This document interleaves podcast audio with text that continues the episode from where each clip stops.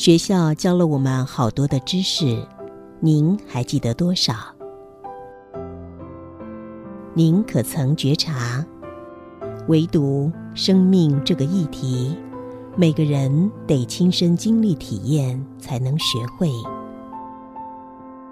欢迎收听学校没教的生命课。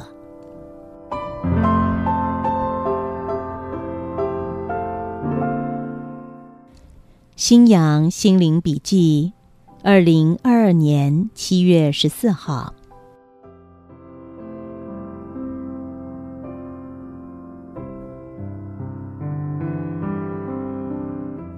很多人都知道潜意识，也了解自己拥有潜意识，但并不了解潜意识到底是什么，能做些什么。譬如说。潜意识有个了不起的魔术能力，就是执行伪药效应，让你的身体发生你无法想象的奇迹式的变化。什么叫做伪药效应呢？当某个人的潜意识中被植入引发某个生理变动的暗示或指令，当他的潜意识愿意接受这个指令，就会呼应这个指令。自动触发内部机制，令指令预期引发的生理现象如实的发生。比如说，美国哈佛大学曾经做了一个有趣的伪药效应实验。哈佛大学研究团队将一百位医学院学生分成两组，每组五十个人。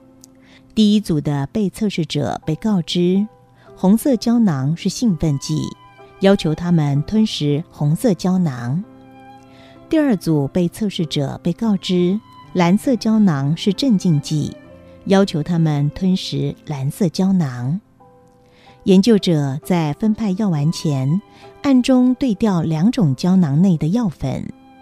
红色胶囊里面放的是镇静剂的药粉，蓝色胶囊里面放的是兴奋剂的药粉。研究结果显示。吃了红色平静药丸的学生，竟然表现出兴奋的现象；吃了蓝色兴奋药丸的学生，竟然表现出平静的现象。这个实验有趣吗？从这个实验中可以学习到什么呢？如果你希望某个人改变某个行为，不必滔滔不绝地说服他。潜意识不喜欢强制命令。你要设法规划某种柔软迂回的指令，让他的潜意识愿意接受并呼应指令，让指令变成真实的行为。再举个研究案例来说明伪药效应。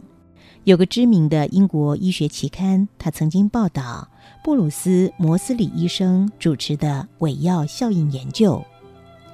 一般面对膝盖严重的疼痛症。最好的方式是利用手术彻底的移除发炎组织，并且置换感染的膝盖。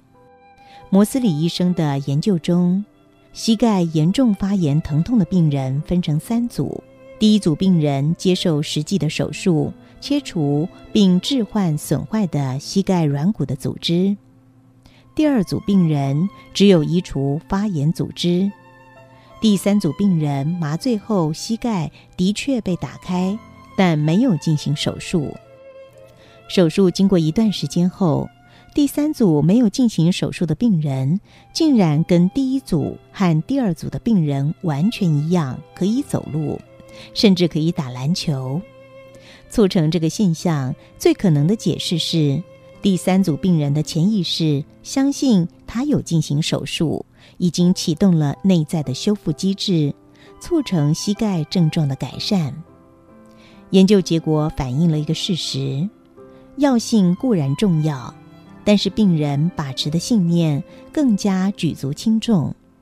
这一点，每个医生都应该要知道，而且应该要应用在临床上。另外，有位女士，她右背脊疼痛已经好几个月了。可能跟工作紧张有关系，他希望催眠师利用催眠消解他背脊的疼痛。催眠师带他进入催眠状态后，对他的潜意识下了指令：告诉他的潜意识，他背部的肌肉好像缠绕得很紧的纤维，然后在宇宙圣光的疗愈下，肌肉慢慢的变得柔顺松软了。整个催眠只用了二十分钟。第二天，那位女士早上醒来，竟然发现几个月的背痛完全消失了。另外，还有一个十四岁的小女孩来到诊所就诊，她询问我说：“医生，为什么我每一次吃巧克力，左边的大臼齿会痛呢？”听完以后，了解这跟她的潜意识有关。想利用潜意识的伪药效应帮他解决这个问题，我对他说：“才怪！你根本吃巧克力大臼齿就不会痛，这是你的幻想。不信的话，打个赌，我拿个巧克力给你吃，你吃了不疼痛，你就输了；如果疼痛，就我输了，我会送你一个礼物。”这个小女孩同意了，于是呢，我就拿了一个巧克力给她吃，她吃了后。左边大臼齿真的不痛了，他问我：“好奇怪啊，为什么我现在吃巧克力不痛了呢？”小女孩吃了巧克力不疼痛的原因，是因为我下了催眠指令。当她的潜意识愿意接受这个指令，会发动内部的伪药效应机制，让她左边的大臼齿吃巧克力不疼痛。伪药效应并不是秘术。非常多的医学研究已经证实它的真实性。如果伪药效应是真的，那么面对身体健康该怎么做呢？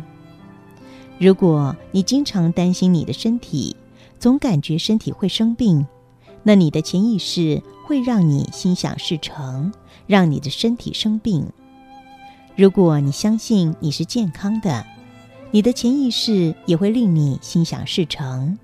让你的身体呈现健康的状态，但是问题来了，很多人在理性上愿意相信自己是健康的，但心里深处总有个负面声音告诉他他会生病。那么该如何对潜意识传达有效的身体健康讯息，激发潜意识心想事成的魔术能力呢？首先。你要相信潜意识拥有心想事成的魔术能力，这就是启动潜意识围绕效应的前提。